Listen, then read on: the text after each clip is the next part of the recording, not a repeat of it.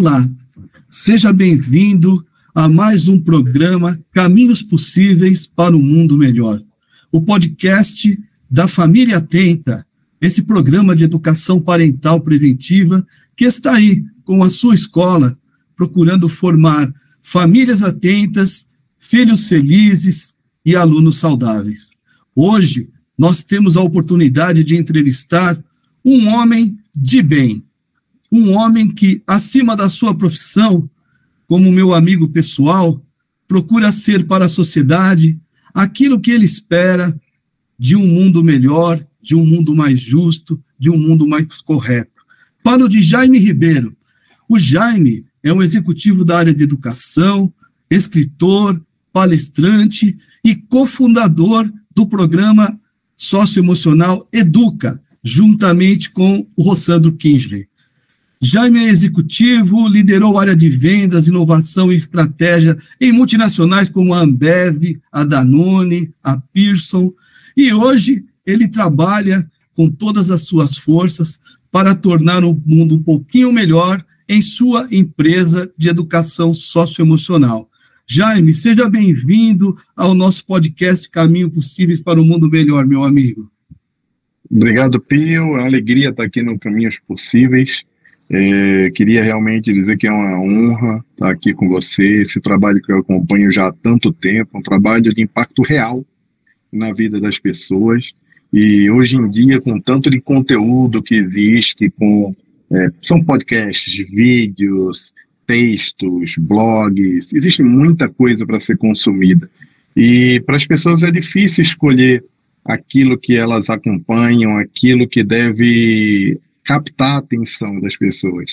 E eu estou diante aqui de um programa, né, de um profissional, de uma oferta às famílias que tem uma, uma entrega real para que é, a família seja impactada de uma forma positiva. Então, eu gosto, esse conteúdo de vocês é um conteúdo de utilidade pública, devia dar na água, como se dá, é, abrindo-se as torneiras, quando a gente abre que vem água, deveria estar chegando pelas torneiras, por tudo quanto é lugar, porque é, é um conteúdo que faz muita diferença na vida da gente, que é pai, mãe, educador, Pio.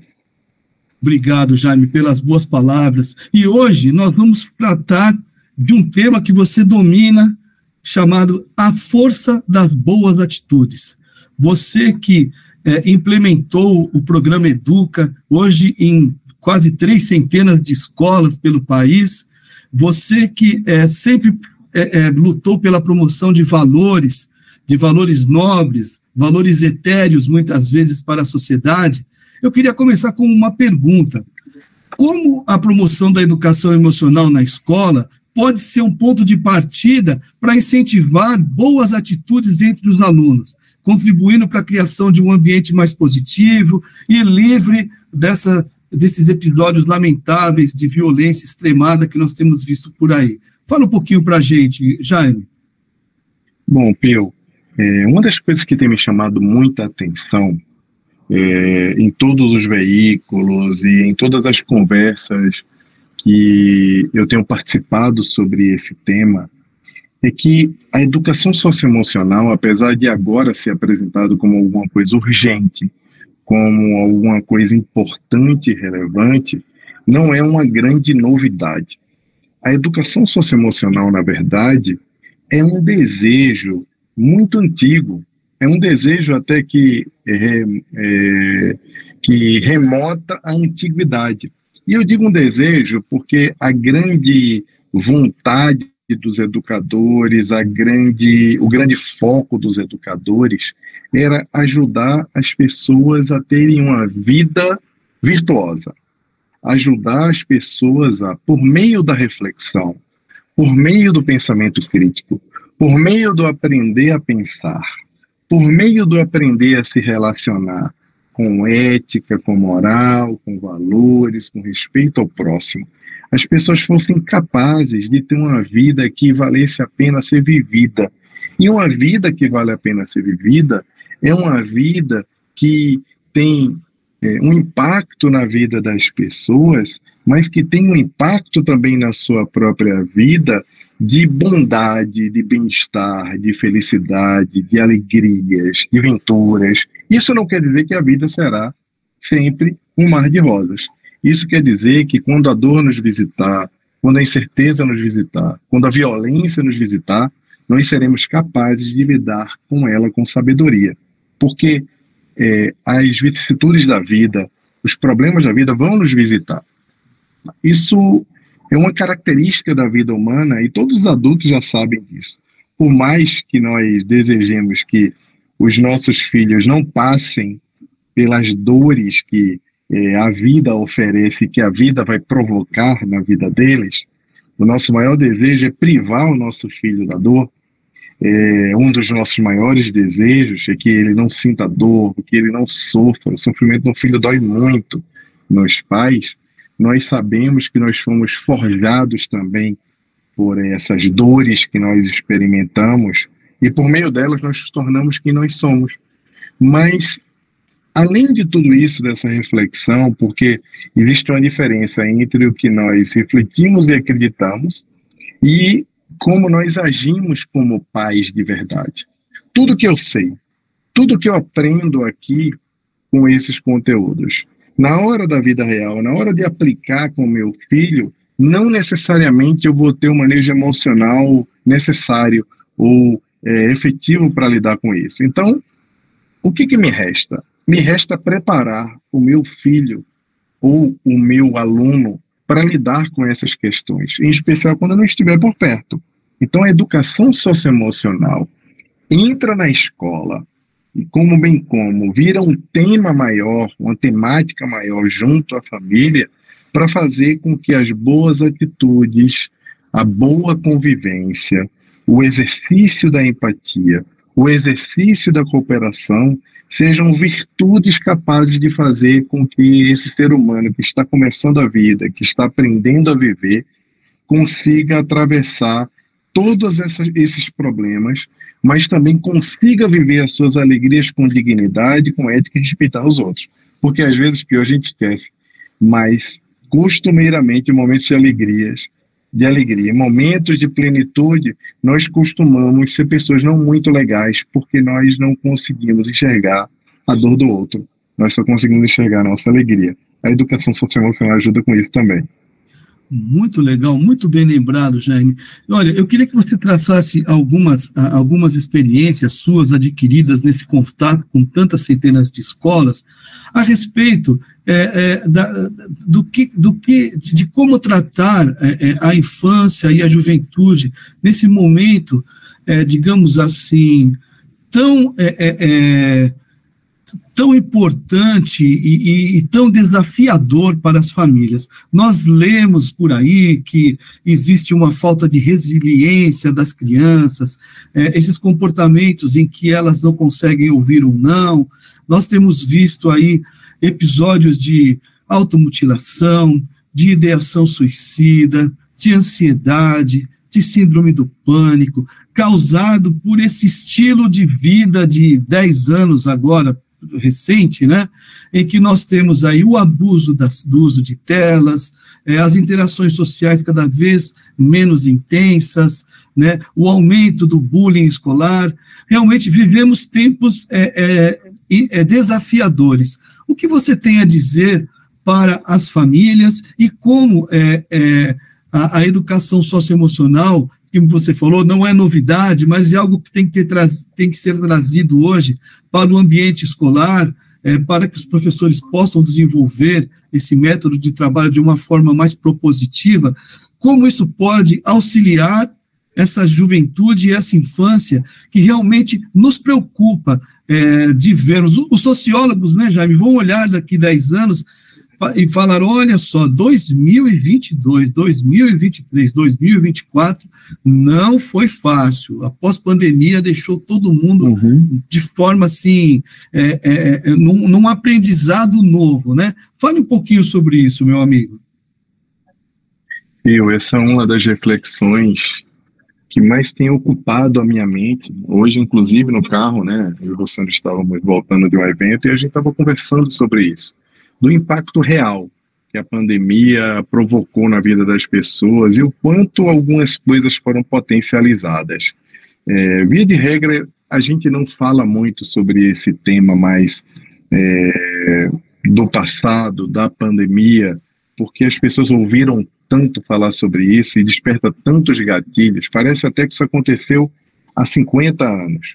Mas a verdade é que nós estamos experimentando agora uma série de sintomas que foram potencializados, sem dúvida, por esse período de distanciamento social e que agora se apresentam como é, como realidade para que educadores e pais lidem com essa questão, bem como com os líderes nas empresas. A gente não pode esquecer que as pessoas estão lidando com essas questões não só dentro da escola, dentro de casa. Você pega hoje um transporte é, de aplicativo, e você, muitas vezes, se depara com motoristas, pessoas que estão em profundo desequilíbrio psicológico, emocional, que você chega a se assustar. É comum você ter um atendimento na rua que assusta você e você automaticamente, quando isso acontece, você deveria também parar para pensar o quanto você tem sido assustador na vida das pessoas. O quanto você tem sido um pai assustador, né, Pio? Isso. O quanto você tem sido um irmão assustador, né? Um filho. Plenamente, plenamente com isso. É, eu costumo é, conversar com alguns amigos, já me dizendo: olha, a educação socioemocional é imperioso para os nossos jovens, as nossas crianças, mas as famílias, muitas vezes, elas não têm, né? Elas vieram de sistemas aí patriarcais muito rígidos, elas vieram muitas vezes da educação que foi possível, né? Né, dentro das famílias, com uma cultura um pouco mais é, rasa, digamos assim, sem desmerecer, pelo amor de Deus, o que foi feito pelos nossos pais e, e os, é, no dia a dia de todos nós. Mas como que a gente consegue integrar a educação emocional nas rotinas familiares? para fortalecer o desenvolvimento emocional dos filhos. E de que forma isso pode influenciar positivamente o comportamento deles em relação é, é, ao bullying, ao uso excessivo de telas, a sua melhoria de qualidade como aluno, dando menos trabalho para a escola particular, digamos assim. Uhum. É, olha, Pio, eu estava observando a Luísa, minha filha, essa semana, ela não faz, faz uso de telas ainda, mas ela faz muita pressão para o uso de telas. Porque a melhor forma de fazer com que uma criança se interesse por telas é quando ela vê adultos usando telas. Crianças, eu estou falando crianças muito pequenas. Quantos anos crianças... tem a Luísa? Quanto tempo tem a Luísa? A Luísa tem um ano e seis meses. Tá? A gente está falando de uma bebê. que coisa linda! E essa bebê é, vê a televisão desligada e pede para ligar a televisão. É, ela não assiste televisão, nós não temos o hábito de assistir tanto televisão, mas eventualmente ela passa uh, por ali, ou em algum momento ela chega, está com a mãe, eu estou vendo alguma coisa, está comigo e a mãe está vendo alguma coisa, e ela viu que a TV existe e aquela, aquilo chama a atenção dela. Mas nós usamos muito música com ela, bastante. Na escola se usa muito música, que ela já está na escolinha. E é curioso que agora, com, desde o mês passado, desde há um mês, ela começou a escolher as músicas que ela quer ouvir. Então ela coloca uma música lá, ela fala: "Não, essa não. Essa não, não, não". Aí você muda a música. Não. Aí muda a música. Não. Aí tem uma hora que eu boto uma música de um e ela fala que quer ouvir a outra. Não. Aí você bota outra, ela parece ela, aham. Uh -huh. Aí quando tá lá, ela vai e fala assim: é, agora é, Nemo. Aí pede para voltar para o outro.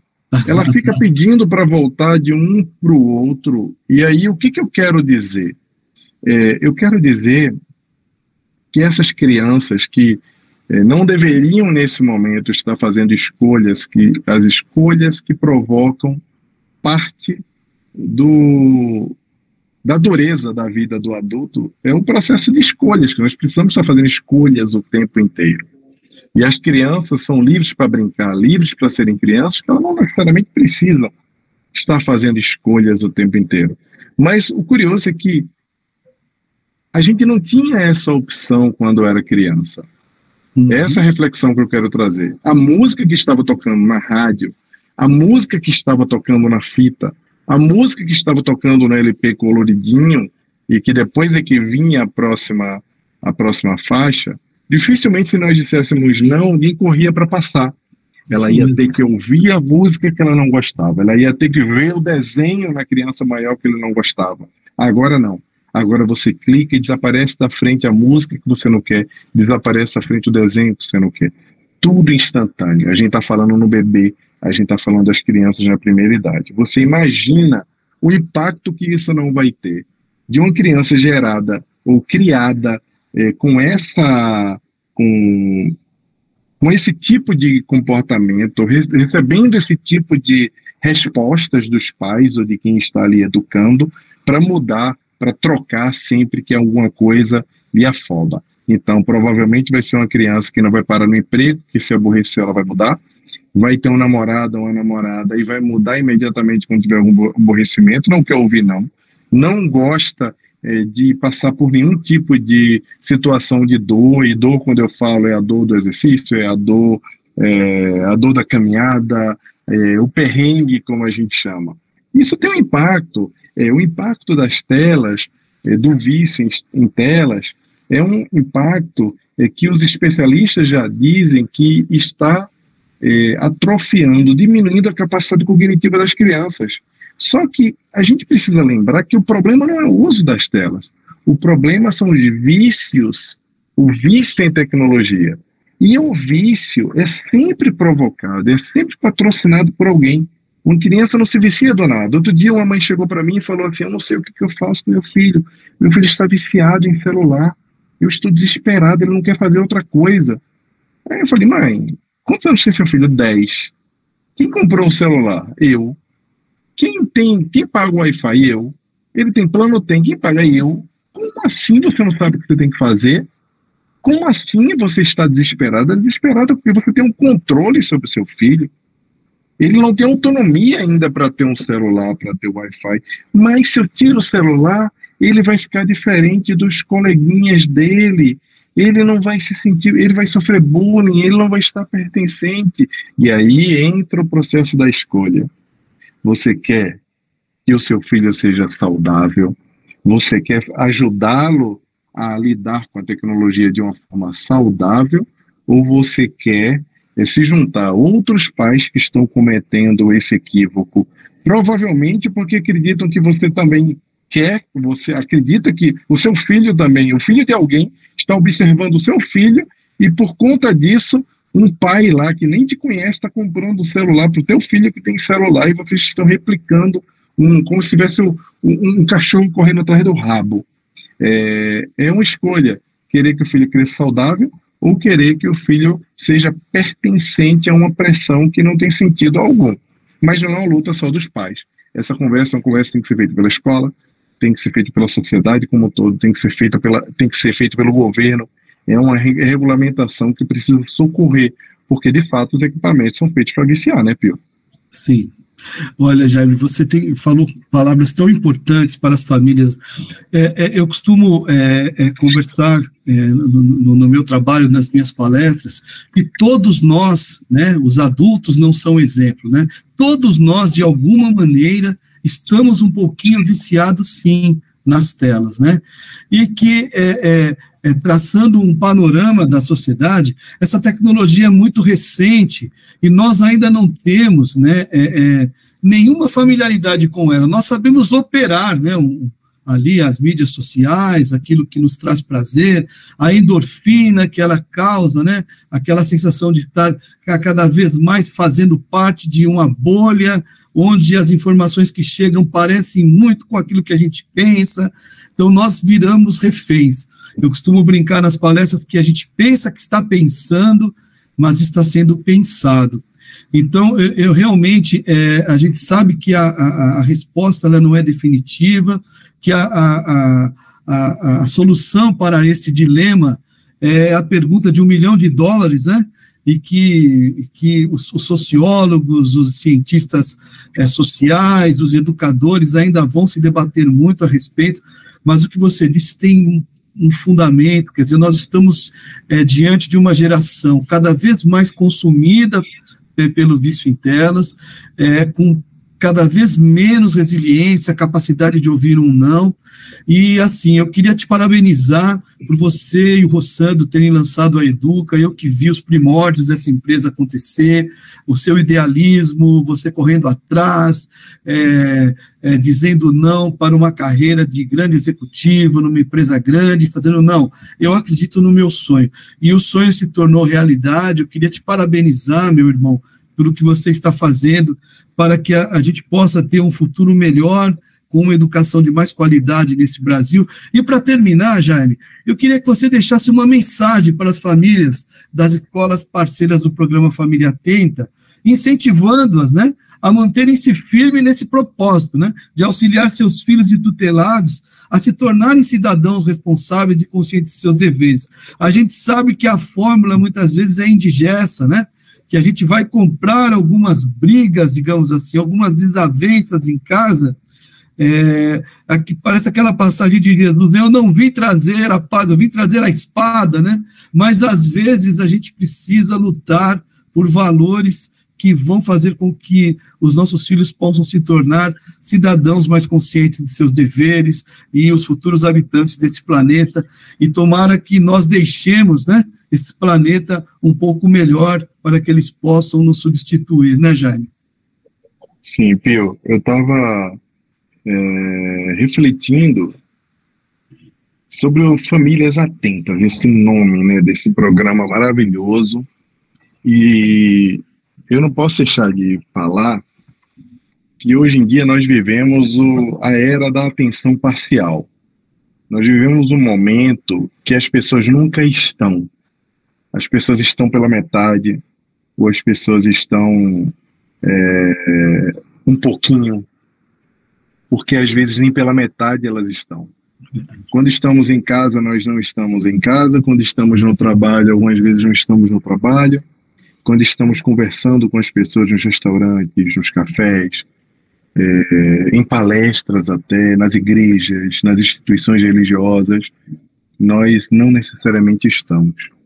Mas quem diria que hoje nós precisaríamos mais que nunca estarmos atentos porque na era da atenção parcial, com essa escassez de atenção, nunca foi tão urgente que as pessoas estivessem atentas. Estar atento, ninguém pode estar um pouquinho atento, atento pela metade. Ninguém pode ter um pouco de atenção. Ou você é uma família atenta, ou você não é. Ou você está prestando atenção no seu casamento, no seu relacionamento, na sua mãe, no seu filho, na alimentação, em quem te apoia e te ajuda dentro da tua casa, é, ou no seu cônjuge, né? Seu marido, na sua esposa, ou você está atento ou você está desatento. A atenção é, é uma dessas qualidades ou competências que se derrete ou perde completamente o sentido quando nós a pensamos com uma atenção parcial. Porque falar em atenção parcial ou em estar semi-presente é a mesma coisa que provocar uma, uma desconstrução da atenção. Ninguém pode estar com você e não estar. Ninguém pode estar prestando atenção e não estar. Aí você pode dizer, não, eu presto atenção um pouco e eu tiro os olhos de perto, eu tiro o ouvido para poder checar alguma coisa aqui. Isso não é possível, porque se você está num diálogo, por exemplo, e a pessoa está parcialmente com você, você que é outra pessoa que está 100% ali ou 200% ali, você nunca vai ter certeza de quando você está sendo ouvido ou de quando você não está sendo ouvido. Para o seu filho é a mesma coisa. Se seu filho não souber que você está 100% atento, ele nunca terá certeza se você está 100% com ele, se você está acompanhando. Muito legal. E hoje em dia, não é, Pio? É, nunca foi tão urgente a gente fazer com que as famílias se tornem mais atentas. É, o programa Família Atenta é um alerta para que as famílias abandonem a atenção parcial e passem a observar mais. Observar o comportamento dos filhos, observar os amigos, observar é, os hábitos, observar, inclusive, a atividade digital do filho. É comum os pais chegarem para mim e dizer, mas o quanto eu devo respeitar a privacidade do meu filho? O quanto eu devo deixar que ele use as redes sociais com, é, é, com privacidade? Eu falo, quanto por, quantos por cento eu devo observar? Quanto é que eu devo entrar? É, e eu respondo o tempo todo, 100% do tempo. Você tem que olhar tudo, tem que estar preparado para tudo. Tem que estar preparado para ler coisas que você não gostaria de ler que seu filho estivesse conversando ou sua filha. Mas é melhor que você é, compreenda o que vem acontecendo do que depois você se perguntar por que, que você não observou. Isso não quer dizer que você não vá é, fazer leituras e acompanhamentos não passionais. Não dá para o teu filho falar um palavrão, por exemplo, e você está no outro dia fazendo palestrinha, um discursinho na mesa sobre palavrão. Você está mandando em direta para o teu filho pelo comportamento dele, que são comportamentos que todas as crianças talvez estejam fazendo. Uhum. Ou seja, existe uma diferença entre ter atenção, acompanhar e ser invasivo. O Famílias Atentas enche o meu coração de esperança, porque leva esse convite para as famílias para que elas se tornem de fato atentas elas estejam 100% conectadas entre si, 100% conectadas com a educação, porque muitas vezes o casal não está conectado, mesmo que ele esteja separado, mesmo que viva em outros lugares, mas a conexão precisa acontecer para que a educação do filho seja plena. Então a atenção, mesmo em famílias com configurações diferentes, ela tem que acontecer, meu amigo. E eu só queria te agradecer mais uma vez pelo convite de estar aqui, conversar com vocês e também por encher o meu coração de alegria e de esperança por conhecer, como eu já conhecia, mas por estar fazendo parte aqui, mas por é, saber um pouco mais do, do Famílias Atentas e saber que vocês, com, é, conectados com o propósito da Educa, é, nos enchem, tanto a mim como ao Rossano, de orgulho com o trabalho que vocês fazem junto a, a milhares de pessoas nesse Brasil. Jaime Ribeiro, eu que agradeço a gentileza do seu pouco tempo. Eu sei que você corre muito, você tem muitos compromissos, graças a Deus, né? E que a, a tua empresa, você e o Rossandro, recebam o nosso abraço, o nosso carinho, o nosso desejo de cada vez mais prosperidade e de cada vez mais positividade para que vocês possam levar a educação socioemocional por esse Brasil afora para muito mais pessoas, para muito mais famílias. Obrigado, meu irmão querido, pela gentileza de participar do Caminhos Possíveis para o Mundo Melhor, Jaime. Muito obrigado. Obrigado, amigo. Um grande abraço.